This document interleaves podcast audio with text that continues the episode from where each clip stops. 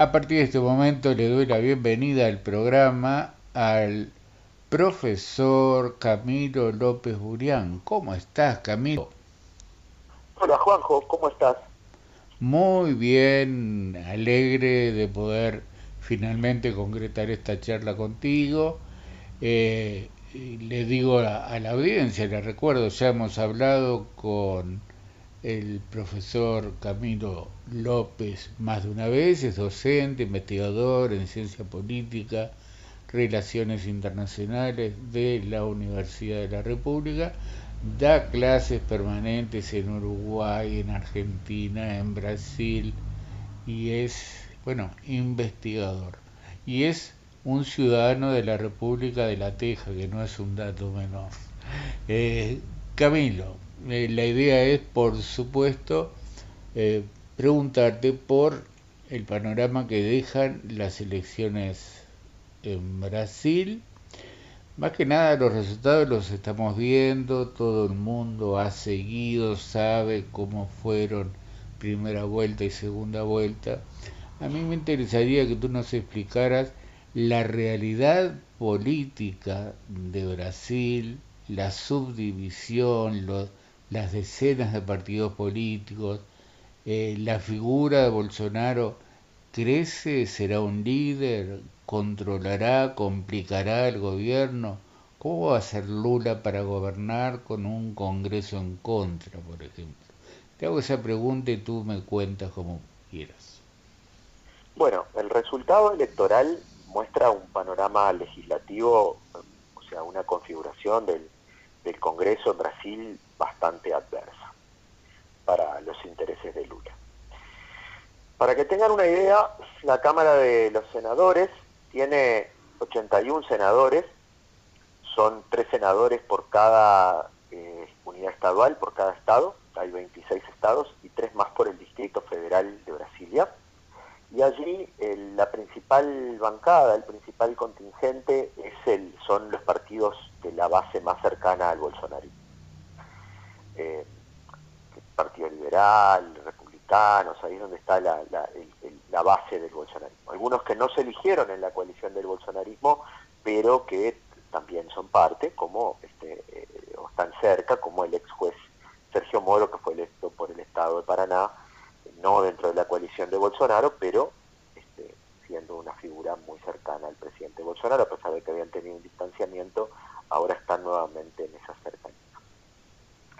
El escenario lo que muestra a nivel del, Senado es un Senado, como te decía, muy adverso al presidente y también con la capacidad de pensar las relaciones, por ejemplo, con el Poder Judicial, en términos de, cómo, de cómo está el escenario político brasileño, este es un detalle no menor. Eh, la Cámara de los Diputados, que es un lugar muy, muy importante para el proceso político brasileño, entre otras cosas porque quien controla la presidencia de la Cámara de Diputados por una razón de cómo es el, diseño institucional brasileño, controla el, timing, el tiempo y la forma en la que, entran o no los, las propuestas legislativas al, Parlamento. Entonces, este, eso es un elemento clave y la principal bancada también es la bancada del Partido Liberal, del PL, del Partido Bolsonaro.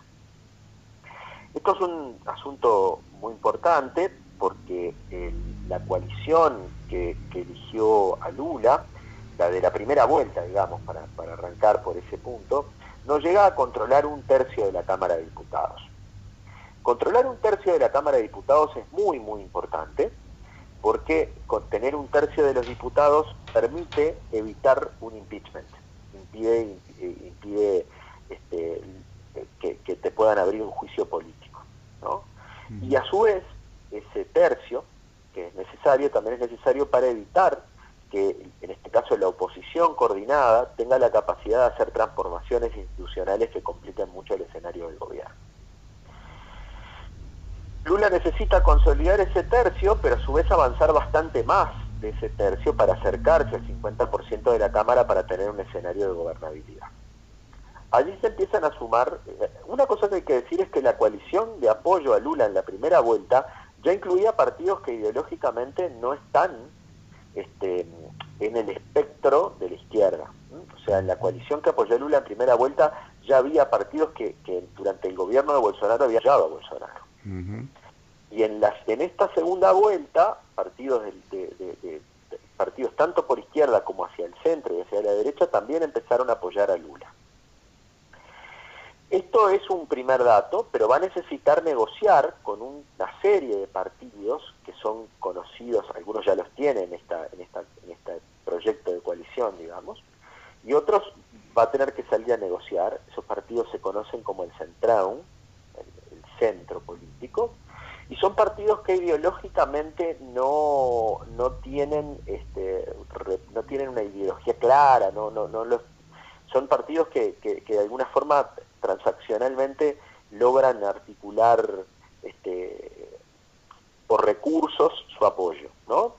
este, el central no se vende pero se alquila. y, este, y Lula ha logrado ya en sus gobiernos hacer esto. Uno de los de los planes de corrupción más grandes que tuvo el PT, que fue el mensalón, que fue el, pago de, de, dinero para obtener apoyo legislativo, fue con el central, fue con parte del central. Este, bueno, es muy necesario tener ese, ese apoyo, para eso hay varios instrumentos legales que, Lula puede utilizar para armar esa coalición. Uno es el reparto de ministerios, el otro es el, dar lugares en las empresas estatales brasileñas y negociar en la construcción del presupuesto recursos para ciertas cosas. ¿no?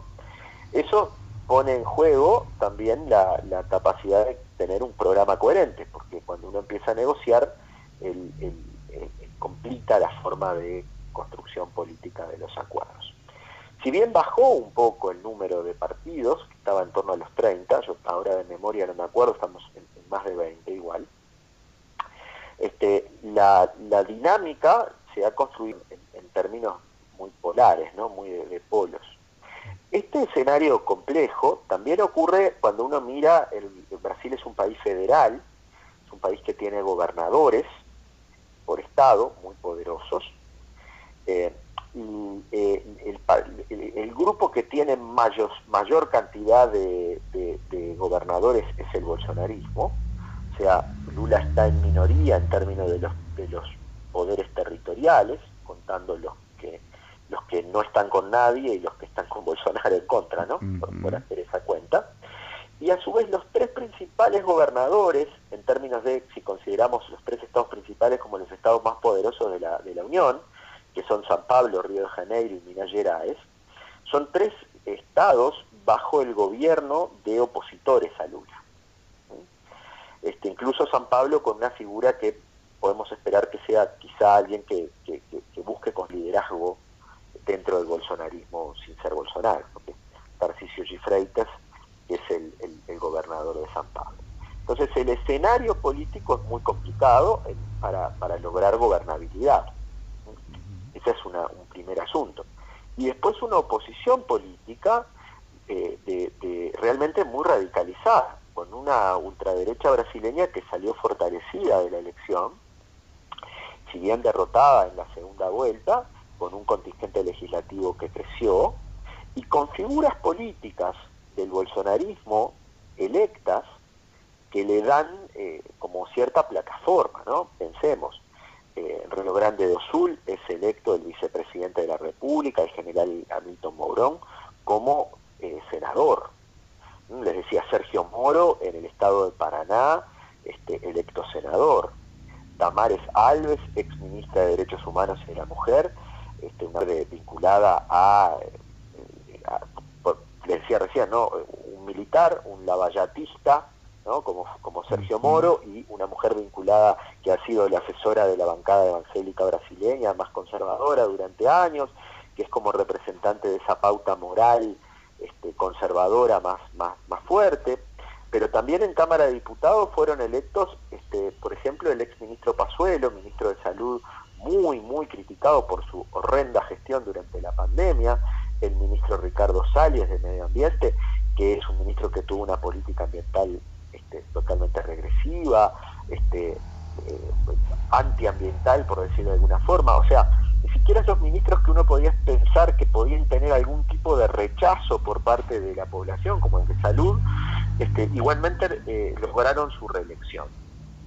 Eso muestra un bolsonarismo fuerte, un bolsonarismo que, va a tener peso en la Cámara, en las cámaras, pero también va a tener peso en todos los espacios políticos, que sigue teniendo una relación muy importante con las Fuerzas Armadas y que eh, tiene un, nivel de radicalización que está demostrado en este en esta ocupación del espacio público durante la no, el no reconocimiento explícito del presidente del triunfo electoral de, Lula, si bien el, jefe de gabinete, que es el ministro jefe de la Casa Civil, este, hizo la expresión de que vamos a empezar con la transición de gobierno y el presidente dijo que iba a seguir la constitución, esta cosa de las, protestas, las manifestaciones, son este, eh, la sensación de injusticia de un proceso electoral, donde eh, al, dejar estas cosas en términos difusos, ambienta ese tipo de, movilizaciones, movilizaciones que hemos visto de personas en, la, los cuarteles pidiendo la intervención militar, cortando la, ampliamente más de 200, casi 300 días eh, de ruta en Brasil, que, es un país que depende mucho del abastecimiento por, por vía de, las carreteras, eh, generando muchos impactos en la economía, la, la distribución de, bienes y de alimentos, este, tensionando mucho la situación. El otro día en Santa Catarina incluso se veía bolsonaristas cantar el himno nacional haciendo el saludo fascista.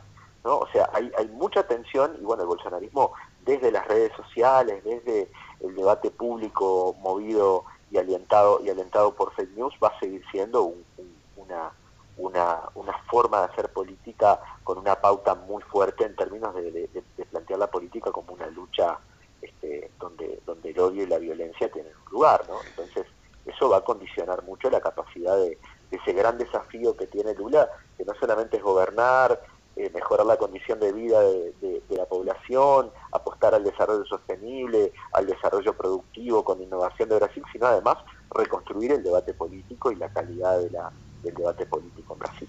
¿Por qué piensa Camilo que, que Bolsonaro hizo esta jugada, esto de, de tener el país en ascuas durante dos o tres días? ¿Es para demostrar acá estoy yo y tengo poder? ¿Es eso?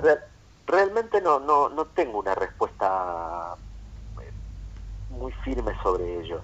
Sí tiene un efecto que, que tensiona la política, que tensiona el debate democrático y que habilita manifestaciones de tipo golpista.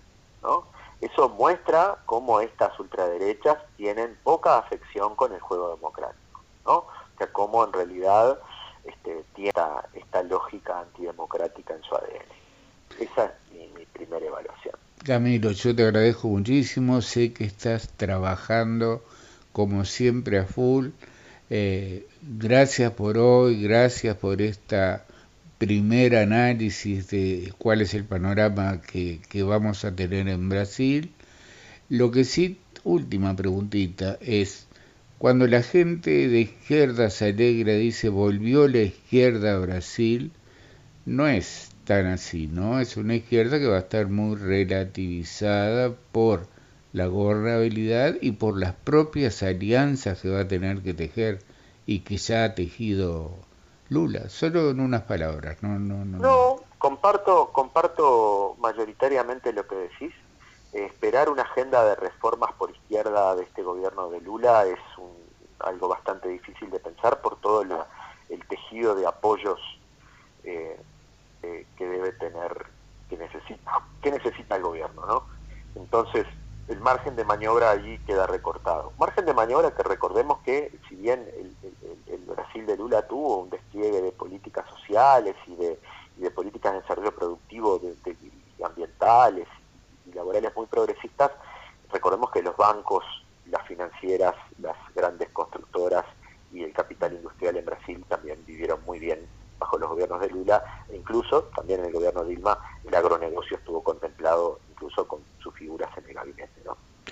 Camilo, muchísimas gracias, te mando un abrazo, que tengas un buen día y bueno, y hasta prontito. Gracias, chao. Un abrazo. El profesor, politólogo, docente, investigador, especialista en la realidad de Brasil, eh, Camilo López Burián, acá en Tierra de Periodistas. Volvemos al estudio. Gracias.